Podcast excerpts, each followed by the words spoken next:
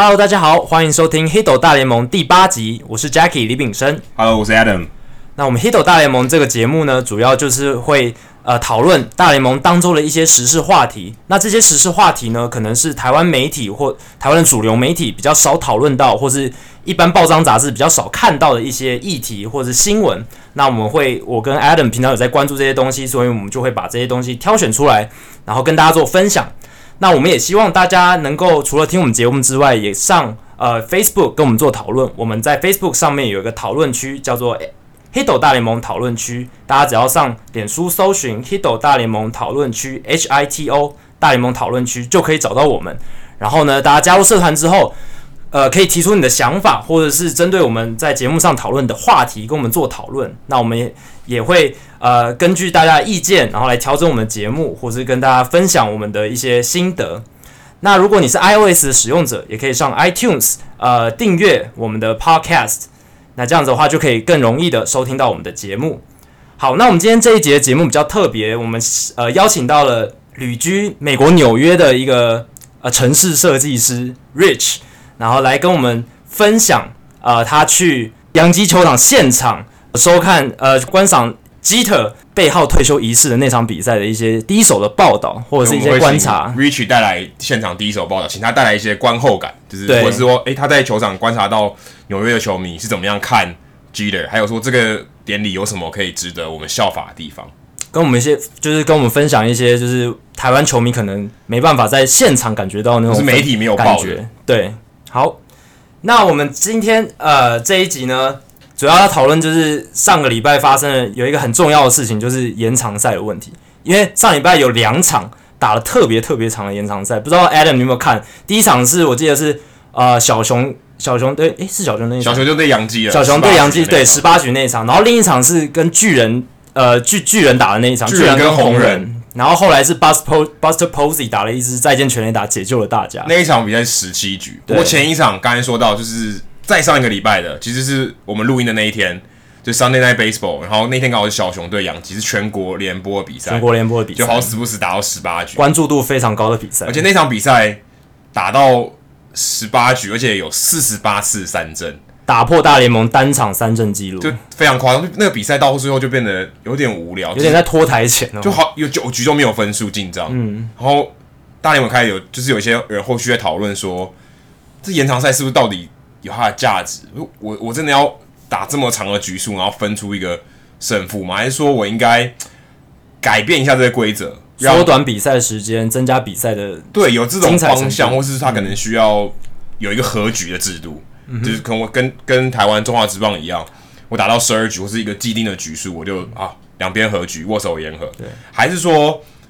应该有个突破僵局制，就像经典赛或是一些城邦的赛事，嗯、它需要它需要有胜方。不需要和局，那他就采用一个突破僵局制的做法。那你觉得，Jackie，你觉得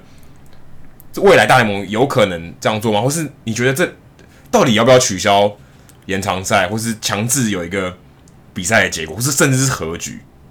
我个人觉得，在大联盟要推行呃废除延长赛的这样子的一个想法是比较困难的，因为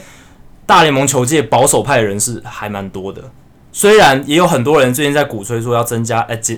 简短比赛的长度，然后呢，增加比赛的精彩程度等等。但我觉得保守派的势力非常强，然后一定会有人，很多人跳出来反对说不行啊，棒球一百多年来都是这样子打的，你如果这样更改规则的话，尤其在美国，就感觉好像不是棒球了。之类的。然后也有很多人非常讨厌突破僵局制，他觉得这种打比赛的方式有一虽然虽然是两队都是这样子，但是就有点不公平的感觉，因为。垒上的跑者等等的，就是怎么样去安排，然后布局什么，就很不像我们一般看到的。可是这也代表还是有一些策略可以运用啊，就是有这些策略也可能会增加比赛的精彩程度，不是吗？对，是有可能增加比赛的精彩程度，但就像我刚刚讲的，就是棒球原本的感觉就不一样了，因为棒球原本就是一局开始就是垒上没有跑者，没没有出局，然后就是大家从第一第一个打者开始打。那你变成说，你先放两个跑者上去，然后让第三个打者再上来打，就是会有跑味味道有跑掉的感觉。有些人会这样觉得，对。那我个人是觉得说，我我个人是支持不要废掉延长赛，因为我就喜欢大联盟这种一定要打到最后分出胜负的感觉。OK，可是像如果如果我们换个方法想，我、嗯、我假设我我支持这个和局或是突破僵局是赶快分出胜负这种做法，其实我相信 ESPN 那天播洋基对小熊的那个比赛单位 ESPN 全国联播，他一定也会支持这种做法，因为你想他播了六个小时，他原本只要播三个小时的。那你后面原本的节目或是广告收入都可能因为这样有所影响，而且你原本后面节目就不能播，然后变成大家可能也不看那场比赛，没有把它看完，那比赛的 带来的效益就变差，而且对于现场的观众来说，可能也是痛苦，所以是一个痛苦，所以不如早早结束吧，就是好，我们分出个胜负，然后那场比赛有一个结果，也许也许也是一个好事。其实这个论点也是值得考量点，就是说像。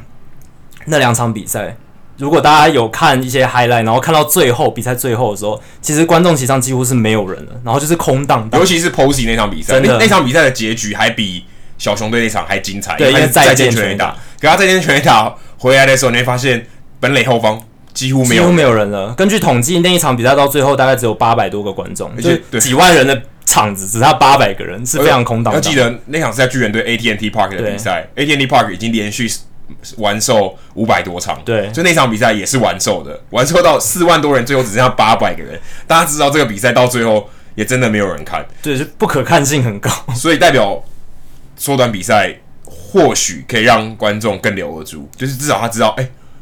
有一个截止，对吧？对，就我打到十二局总是会截止，然后那我看到十二局好了，这是有他的论点在啊，这是我我也完全能理解这样的心情。但是换一个角度来讲，就是大联盟。一整年下来有几场十八局、十七局的比赛，是真的是真的很很少。一年我猜不到十场，对啊，这很多。可是延长赛很多，就打到九局、十局的很多。但一般的延长赛可能延长个半个小时，不到一个小时就会尽量都会结束了。没错，就是很少真的像这个拖到五个小时、六个小时过隔夜的比赛。对，所以我就觉得说，而且我自己看了这几年棒球下来的自己的心得是。我觉得，就算这些比赛打了非常非常久，也不会影响我对呃棒球的喜爱或者兴致。偶偶然的偶发的事件，对，只是偶发的事件。而且我现在喜欢这种棒球赛，有很多这种不同的变化，就是说有很多九局的正规赛，但是有时候有这种很特别很长的比赛，就会让我觉得哎、欸、很有趣，会让我想要就是每天会有一些期待，说哎、欸、今天会不会有很特别的事情？教练跟球员，尤其牛棚投手，肯定不喜欢的。对，这倒是、哦、很累耶，会影响他们接下来。三四天的那那天那天小熊队的比赛，我记得我看报报道说，那天比赛他们回到旅馆是早上五点钟，基本上没有睡觉，然后隔一天的就当天的隔就隔一天了，就那天早上五点钟，隔一那一天的晚上要到科罗拉多去比赛，嗯，非常痛苦，非常还好那天下雨，他后来比赛还延赛，对，老天爷眷顾他们，不然他真的会累死，对，就不要说牛棚投手被操的很惨，野手也累死了，整队上下都累死，这其实。这有点自私对，对，对我们球 对保守一点的球迷来讲有点自私，但他也许他们会，嗯，体力上的考量，也许他觉得好就打完就收工，对我十二局就结束，但是可能对我们来讲，我情感上不能接受，然后说这个原本的趣味就不见了。对，所以有一些美国记者他私底下问一些球员的想法，其实有些球员他是支持呃，比如说十二局制或者是呃突破僵局制这一类的规定。好，那这个礼拜另一个另一个大家讨论度很高的话题，就是其实就是在我们录音这天发生的，就是呃红雀对小熊的比赛，然后五局上半一出局一三有人的时候，Anthony Rizzo 他打出了一个滚地球，投手 Carlos Martinez 接到，然后他快传二垒，二垒这个时候他传的有点偏，所以呃游击手接到球的时候他其实没有接好，但是这个时候二垒的那个往一垒往二垒跑的跑者 Ian Happ 他滑垒的时候。有点滑过二垒，他往游击手 Diaz 的身上，对，往游击手 Diaz 身上滑过去，然后他到最后的时候，身体是已经超过二垒很多了。对，然后这个时候裁判就判说，哎，Ian Happ 他有违反 Chase Utley 条款的嫌疑，就是有阻挡、阻妨碍手背，对，有点妨碍手背的情况，所以就判说，好，这个 play 是双杀，Anthony Rizzo 跟 Ian Happ 都出局。然后小熊这个这个局就结束了。哎呀，注意，刚才是三垒有人。对，三垒跑回来的 Schwarber 得分不算，所以这就让呃小熊队的总教练 John 呃那个 Joe Madden 气疯了，他就上来直接跟裁判理论。他赛后也讲了很多批评这个 Chase Outley 条款的话。他就觉得这个规定真的是不应该存在。他就是他的利益本来不是这样子的，因为他认为他的子弟兵 Young Hep 他没有想要去铲一那个呃 Aledmys Diaz 的任何意图，他只是就是用他呃从小到大打球的方式，别人教他怎么打球的方式去打去完成这个 play，他没有想要伤害人的意思，但是他还是莫名其妙被判出局。那 Madden 这边就很不就觉得很不妥，这样子判等于说你改变了棒球的打法，而且这也不是那条规则的原意。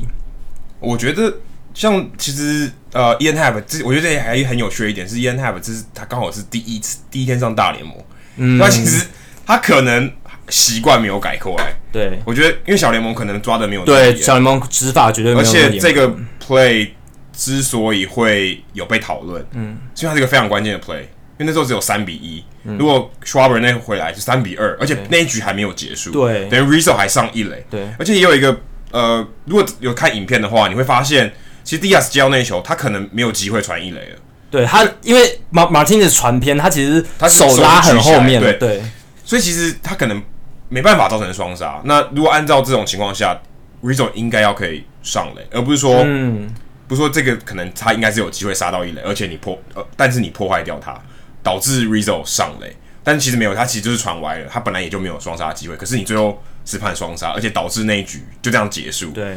我想这个应该是他们觉得最争议的那点，而且 John Lester 也出来说炮轰，对，他觉得这个这个实在太逊了，就你这个就是保护球员有点过头，嗯，就是让这个打球变得不好看，就有点像是篮球，大家现在讲常常说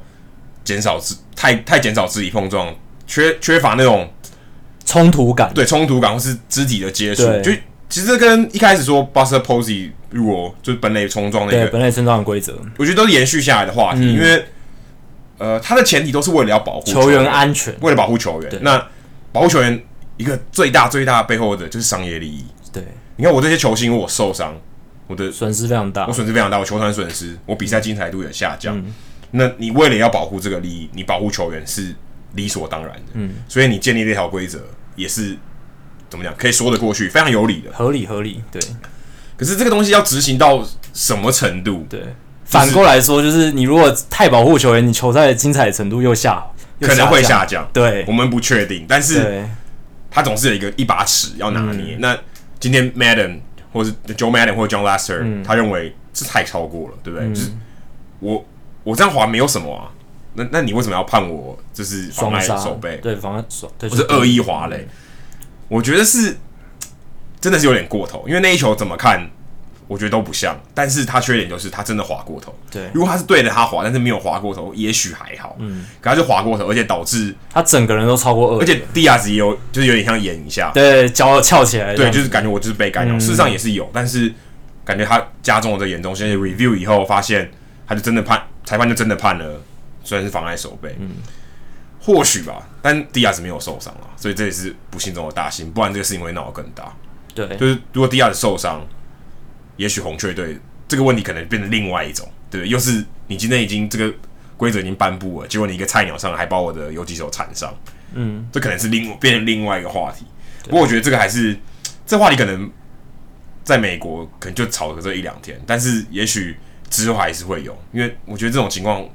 这球员很难改，就是。很难改，不是对，因为他们从小打了二十几年的球，都是这样子打。有啦，Chris Coghlan 就就改了，他就这次就没有冲撞压跌猛力，用飞的，对对对，但是他他太少见了，因为你知道他铲了两个人嘛，对不对？铲了江正浩，铲了岩村明宪，不然后是先铲了岩村明宪，才铲了江正浩，把两个人铲出场。可是现在这种情况已经基本上不会出现了。Chase Utley 之后就就颁布这条规定以后，基本上没有铲人的事件了。对但是如果你今天有妨碍守备的行为，就判你双杀，对，是有一点不公平啊。我对球队很伤哎，我觉得这个，因为因为 Rizzo 那那个那个出局是真的很伤。对，如果说你今天判他禁赛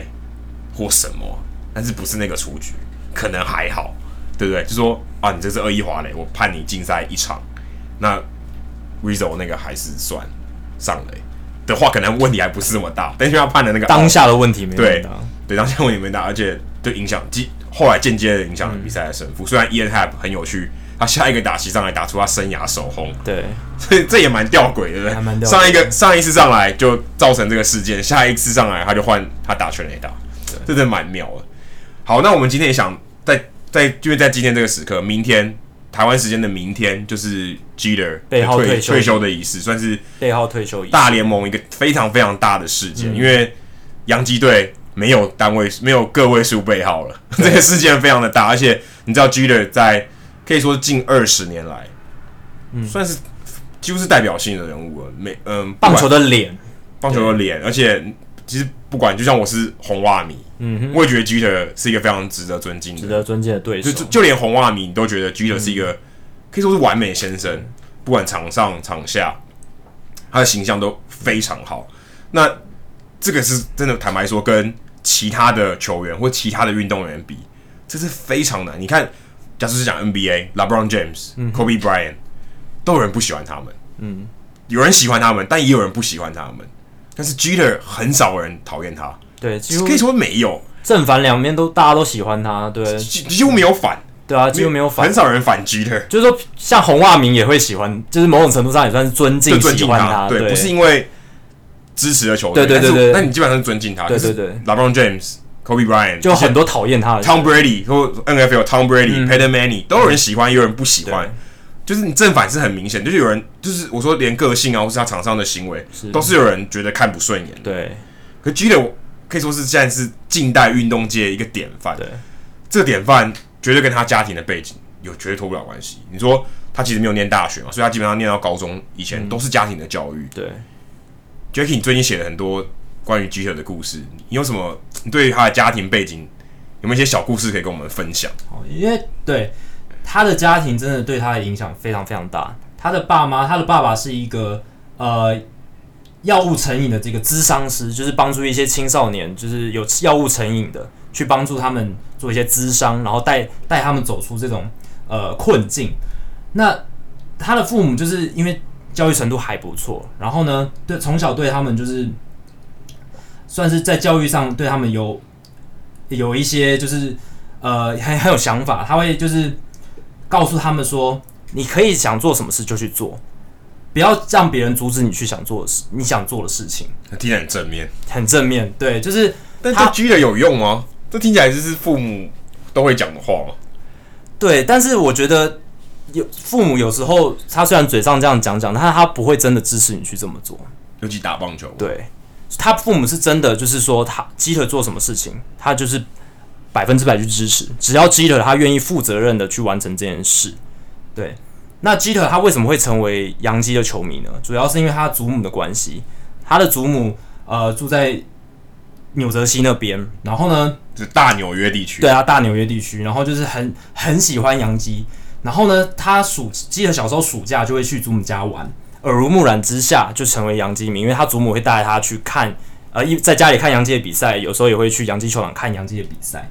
那有一次基特写小时候写作文的时候，他就写说：“哦，我以后要加入洋基队，成为洋基的球员。”哎，我记得还没说是游击手，对，游击手，对。然后那个时候大家就会觉得说：“啊，你就是痴人说梦话，你是不用想那么多啊，就是。”而且其实他到中学的时候，老师也是一直告诉他说：“你不要做这么远大的梦，想实际一点，做医生、做律师就好，不用不用不用想这么远大。”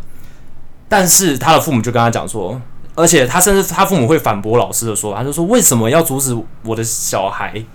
做这样？就是有有这样的目标跟梦想？”所以。他就会告诉基特说：“你要做什么，你就是去做。就算你今天想想要当的是纽约洋基队洋游击手，也没问题，你就去做就对了。你只要愿意付出努力，它就有可能发生，不一定一定会发生，但是就有至少有机会。对，所以我觉得基特就是在受到他父母这样的呃这样子的价值观念的灌输，非常正面的教育去灌输。然后还有一点是。”大家观察基德的谈吐，会发现他的谈吐非常得意，待人接物非常的正面，非常好。而且他在非常球员时期非常年轻的时候，他就已经展现这种大将之风。对，这真的是非常困难的。而且你想，他是没有念大学的人哦。嗯，我不是说大学有多么伟大，可是至少他是一个可以说是一个社会化的过程。嗯，那很多人经过大学以后，开始注意这些，他比较知道自自我意识，对，知道自己的选择。对，可他只是一个高中毕业生，然后在小联盟打滚。嗯、大部分的球员，如果是像他这样的话，基本上谈吐都不会太太好，或者是应退应对进退不是那么的流畅之类的。对，就是有，当然有这样的人，可是相对是少。嗯，他就是你会让，记者会让你感觉就是他的谈吐是真的是。可能就像一个很老练的，好像受训过，就是对有公关训练过，对，甚至有公关教他怎么说。可事实上是没有，他只是一个非常年轻的球员，但他谈吐就是很得意。难怪现在 Joe Girardi 把他跟 Aaron Judge 来比，就是你可以想，这对于 Aaron Judge 来讲是多么大的恭维，真的太大的恭维，非常大的恭维。Jeter 在这个方面，不要说球技，不要说他的成绩表现，他在这上面也真的是顶尖的。我不是我们在碰轰，或是刻意的夸赞他，可是你看过这么多球员的访谈，真的极为少数像他应对进退会言之有物到这种程度的，这是非常厉害。所以他的家庭教育可以看得出来，他真这是父母真的帮了他很多。对，然后还有一个小故事，就是他父母怎么教他负责任这一件事情，就是他们小时候就会呃跟鸡腿还有他妹妹就是签合约，怎么签合约呢？就是他们会先叫鸡腿跟他妹妹就是列出他们接下来这一个学期或者是下一个年度要做到的目标。那列出来之后呢，他们就会坐下来一起逐条讨论，诶，说，诶，这个这一条合不合理啊？你要你的成绩要达到多少？那接下来他们就会叫他们就是签订这个合约。那签下来之后，就代表你要负责任喽。所以，呃，基特的父母就说，如果万一基特就是犯错，或是他没达到他的目标，这个时候他们就会把合约拿出来跟基特解释说，你当初已经签了这个合同，那你现在就是要好好履行它，这才是负责任的表现。所以我觉得这一套教育方式也可能有对基特造成蛮大的影响，就是他懂得负责任，然后把自己预设目标做到尽量做到最好。所以这是为什么他可以当队长的原因，负责任的态度。而且事实上，他的背号二号也是在他那个当时是唯一可以穿的个位数背号。没错，那个这里我这边有个小故事可以分享，是他在一九九五年刚上大联盟的时候，嗯，那个时候洋基队总教练，也就是现在精英队总教练 Buck Showalter 是。要求去问他洋当时洋基队大老板，现在已经过世了，George Springer，George Steinbrenner，对，问他说可不可以给二号，把二号给这个对 Jeter。那时候 Jeter 只是一个无名小卒，无名刚刚刚上大联盟，虽然是第一轮选秀，他是他是有名的啦，是啊，但是说他第一年还没打出成绩，但没什么名气，就给你二号。sprinner 问他说，Steinbrenner 问他说，你为什么要给他？他说他看得到这个小孩，这个小子的前途，嗯，这小孩子小子有机会成为成大器，有机会成为名人堂球员。嗯、你把二号给他，嗯，但是那一年 Jeter 打的不怎么好，对他第一年其实打的没有很好，打打击率两成五，跟 Mike Trout 其实刚上大联盟的时候第一年打得不好。那个打完第一年以后，球队的那个呃什么休息室总休息室的管理的就负责球衣的这个 manager，嗯，因为他叫 Nick。Nick Pryor，Nick Pryor，嗯，就问他，就问球团说，你是不是可以把他球球衣背号换掉？我觉得这小子不适合二号，给他十九号，好，嗯，随便挑一个背号给他。那 Jeter 说，我不要，我要二号。从此以后，他就对他的二号相当负责，也是为了这个洋基队的特别的传统为他负责。所以他之后的表现，大家也看到了，他拿了这么多五座世界大赛冠军，十四次呃明星赛入选。这非常夸张的记录，对，可以说是现在可能已经前无古，对啊，后无来者了。不要说前无古人，后无来者。而且三千多支安打，然后洋基队史的安打王，这些成就真的是太不可思议。而且你看，有多少的游击手，现代的游击手穿二号，太多了，很多啊。Brian Dozier 虽然他是二垒手，Tulo，Tulo，Tulo 也穿二号。呃，Zander Bogaerts 也是二号，虽然他不是美国人，他是阿鲁巴群岛的人，对，但他也穿二号，也是为了向 Jeter 致敬，对。Simmons 他的同胞选手也穿二号，这些都是多，现在就是算是当红大星，对，真的二游击手都穿二号，嗯、这是真的对他对后世的影响也非常大。二号已经变成一个代表哈，就很像说穿五十一号，在台湾你看打垒球的人都能穿五十一号或者四十九号、五十号，这些你都看得出来，他可能是因为哪一些球员，对，所以二号在游击手或在内野手二游的这个代表性是非常非常高的，他已经变成这种可以说是。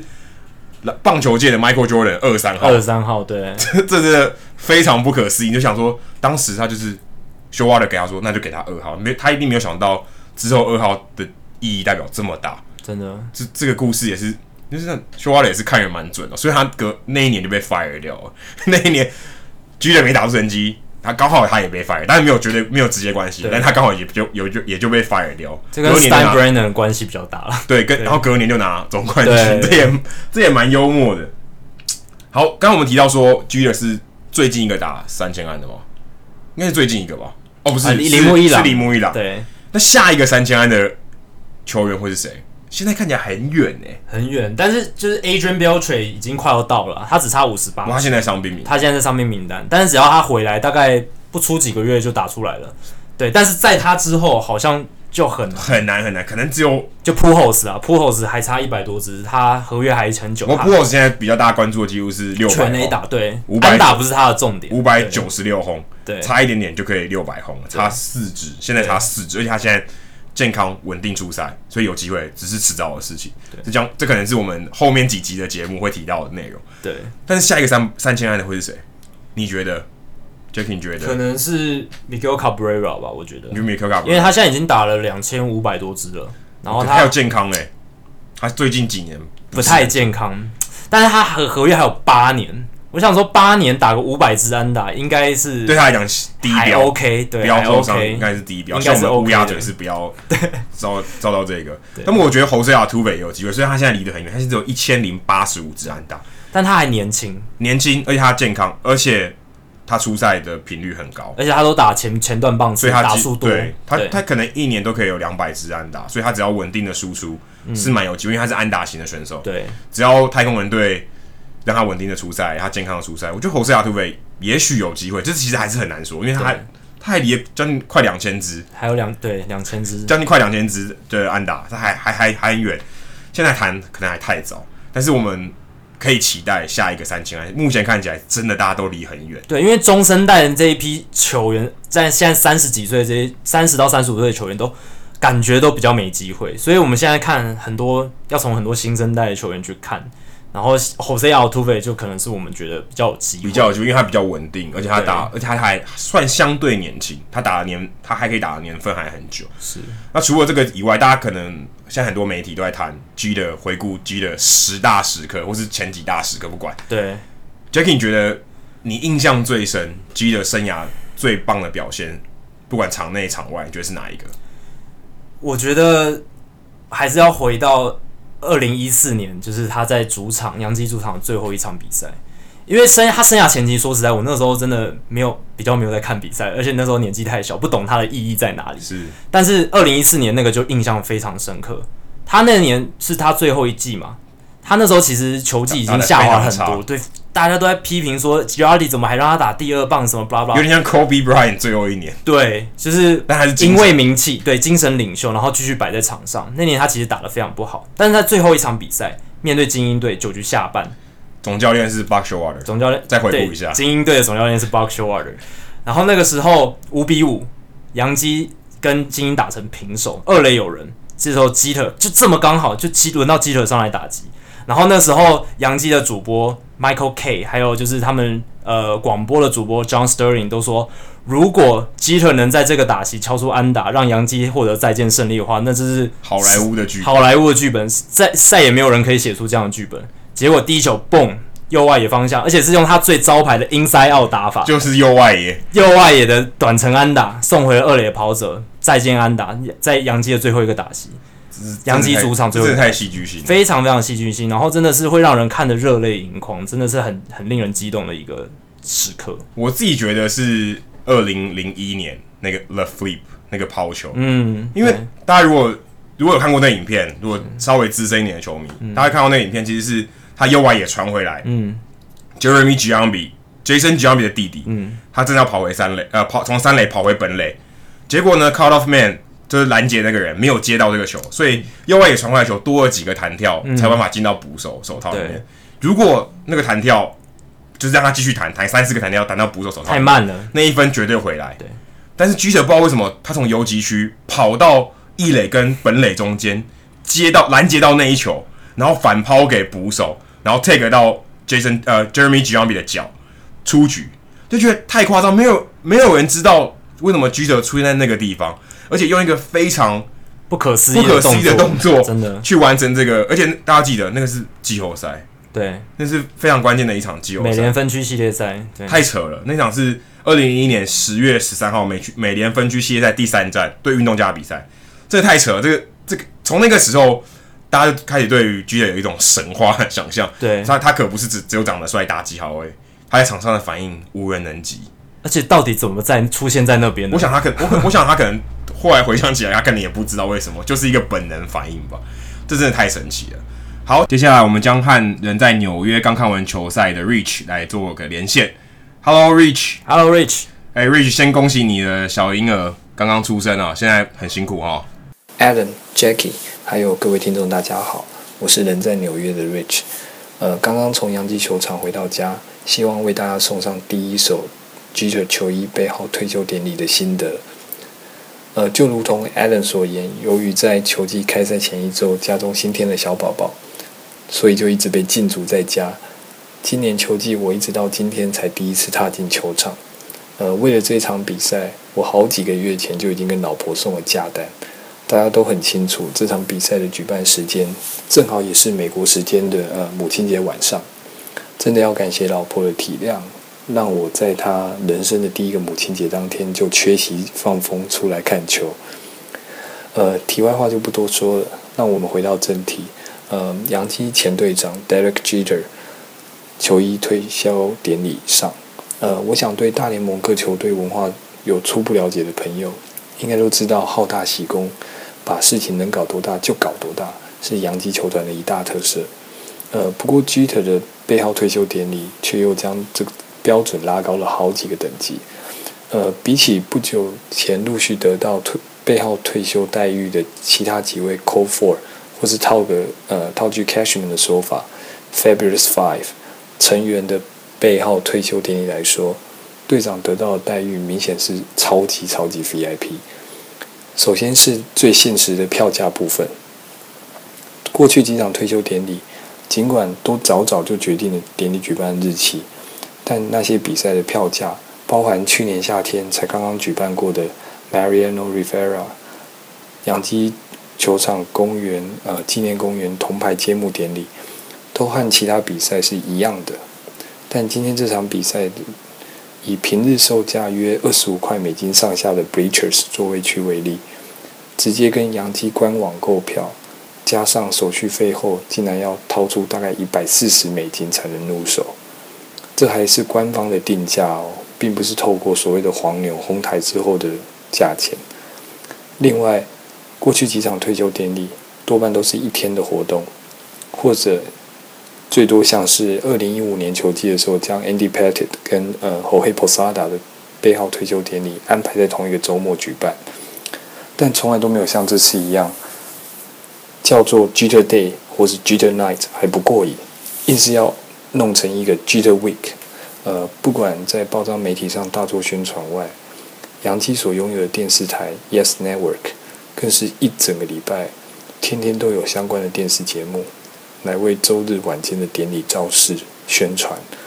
这也是跟过去几场退休仪式明显不同的地方。最后，呃，会选择在母亲节这天举行，让数以万计的球迷被迫改变母亲节庆祝计划的决定。当然，当然，嗯、其实是出自于呃 Jeter 本人的，因为他想要利用这次机会向自己的母亲还有外婆呃致意。当然，呃，应该还有她那怀孕的老婆 Hannah Davis 吧。接下来我们谈谈典礼本身。嗯、呃，当等候典礼开始这段时间，呃，为了帮球迷打发时间，也同时帮助营造气氛，现场大荧幕中持续在播放的是呃 Derek Jeter 的洋基纪录片，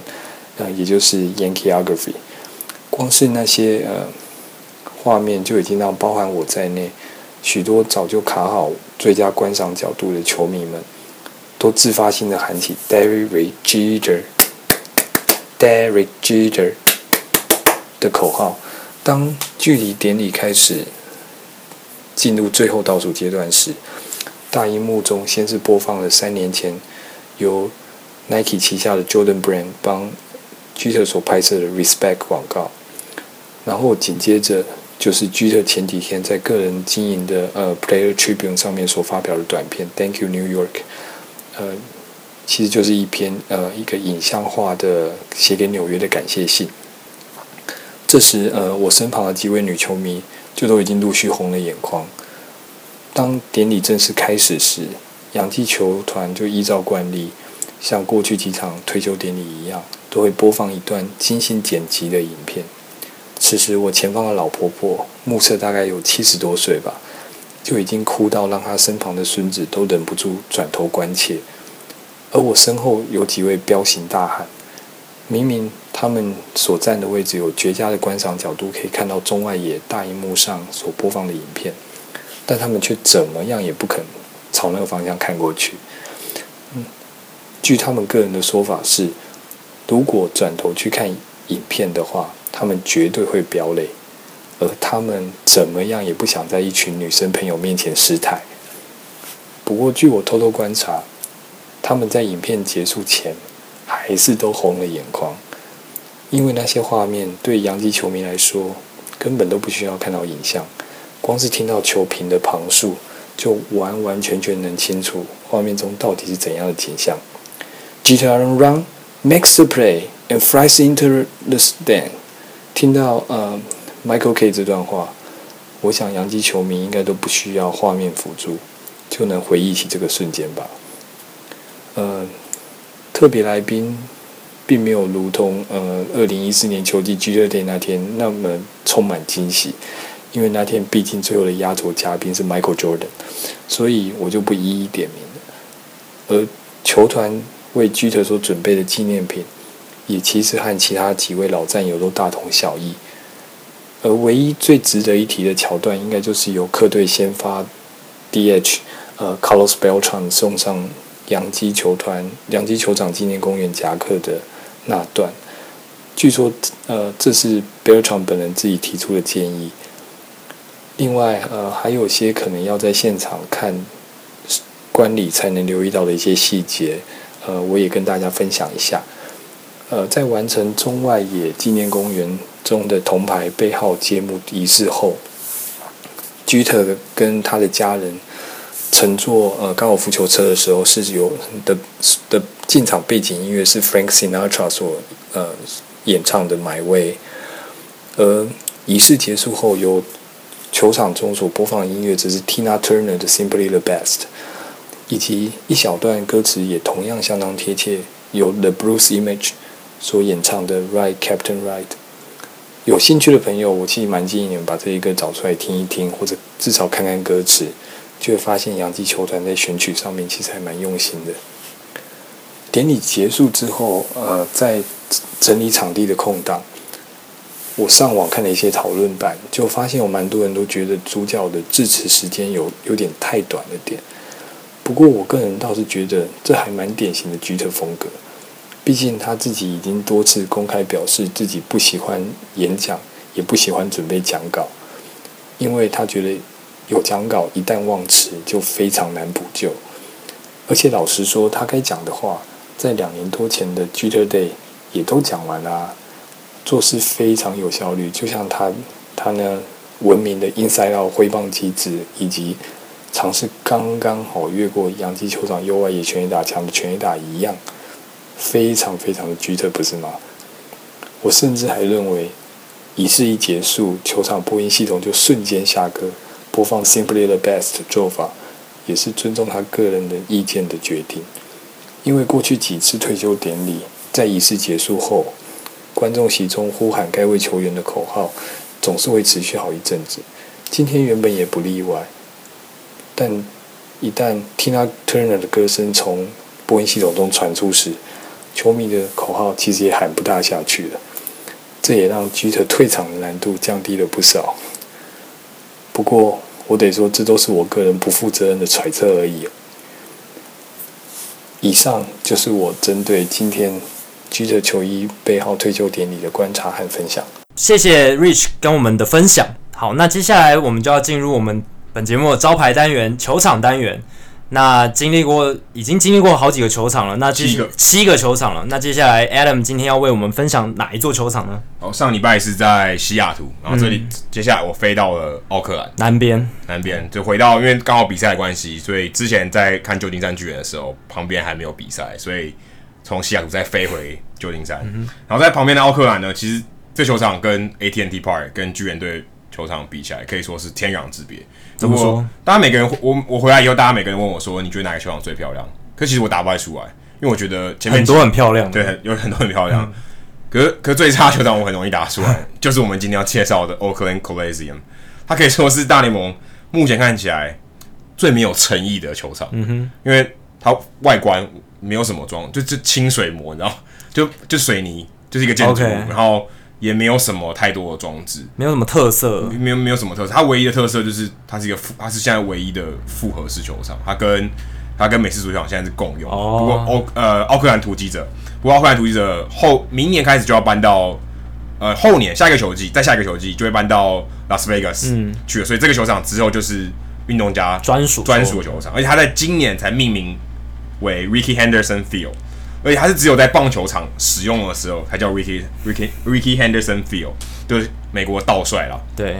只有在棒球场使用的时候才叫这个名字。所以一般的时候它还是叫 Oakland Coliseum。所以他之前换过一大堆名字，都是网络公司的名字，Oco 啊，McAfee 啊，嗯，都是用网络公司的名字。因为大家知道它其实离戏谷相较起来是比较近的，因为它在湾区。嗯哼。但我觉得我想要分享一个比较特别的故事，在我们前面几集的球场单元都没有介绍过过的故事。就是跟人比较有关的，大家不知道有没有听过一个饶舌歌手，叫做 MC Hammer。MC Hammer。MC Hammer。大家可能给大家听一下这段音乐。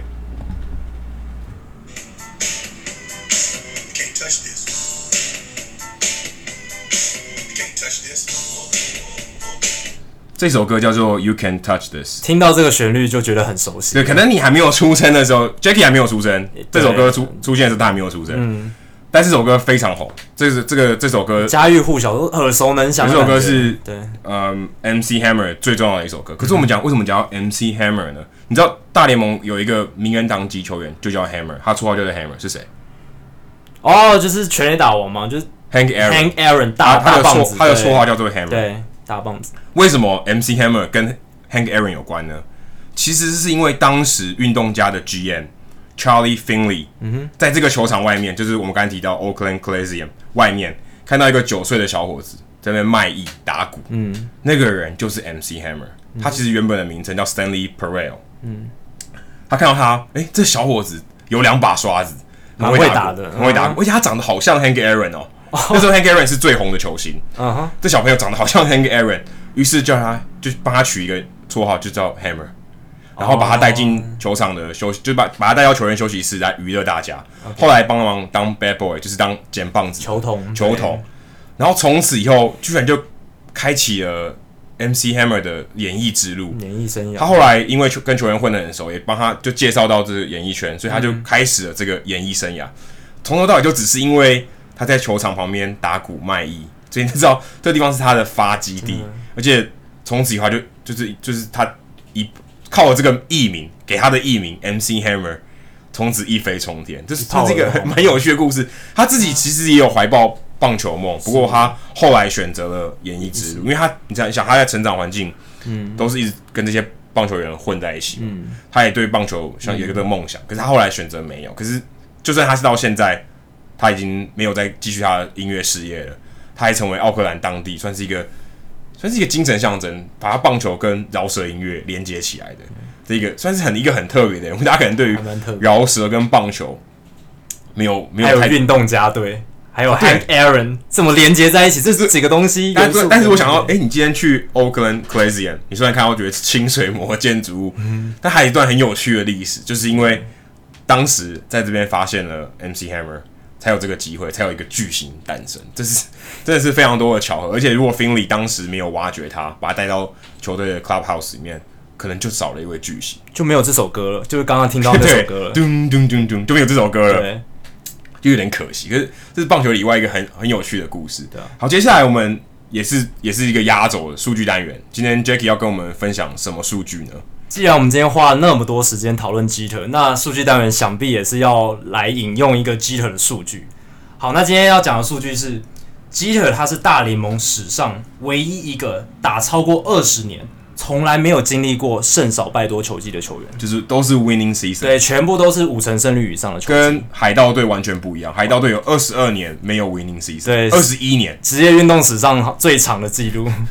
对，所以基特跟海盗队就在两个完全不同的极端上。基特把他的气都吸走了，真的。而且另一个更不可思议的数据是，基特生涯打了这么久，二十几年，他只打了四场垃圾比赛。什么是垃圾比赛？就是你已经知道球队已经确定没有季后赛希望，确定打不进季后赛，所以你去，你还去打那场比赛，就垃圾时间嘛，就是只是消化那个比赛。代代表说球队一直在有竞争力的情况。没错，基特每一次上场，他一定都是。球队都有机会打进季后赛，已经在季后赛行列。对，所以他就是每一场比赛都是有意义的，